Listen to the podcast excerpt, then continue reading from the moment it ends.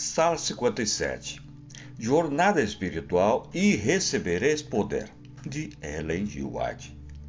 Dia número 11 O Espírito nos fala.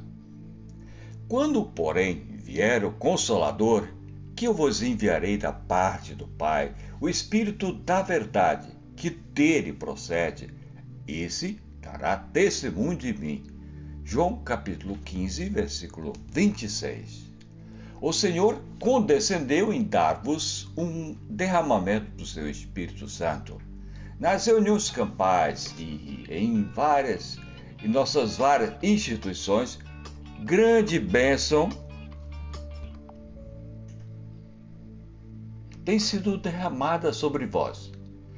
Tendes sido visitados pelos mensageiros celestes de luz, verdade e poder e não deve ser considerado coisa estranha que Deus assim vos abençoe, como submete Cristo, seu povo escolhido a si mesmo, pelo poder de seu Espírito Santo, pois o Espírito Santo, por intermédio das Escrituras, fala a mente, imprime a verdade no coração dos homens.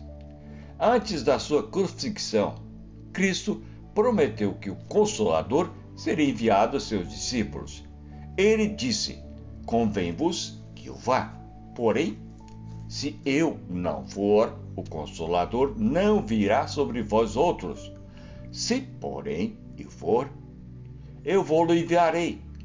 Quando ele vier, convencerá o mundo do pecado, da justiça e do juízo.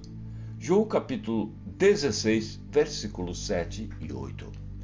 Quando vier, porém, o Espírito da Verdade, ele vos guiará toda a verdade. Porém, não falará por si mesmo, mas dirá tudo o que tiver ouvido e vos anunciará as coisas que hão de vir. Ele me glorificará, porque há de receber do que é meu e vou-lo há de anunciar. João capítulo 16, versículos 13 e 14.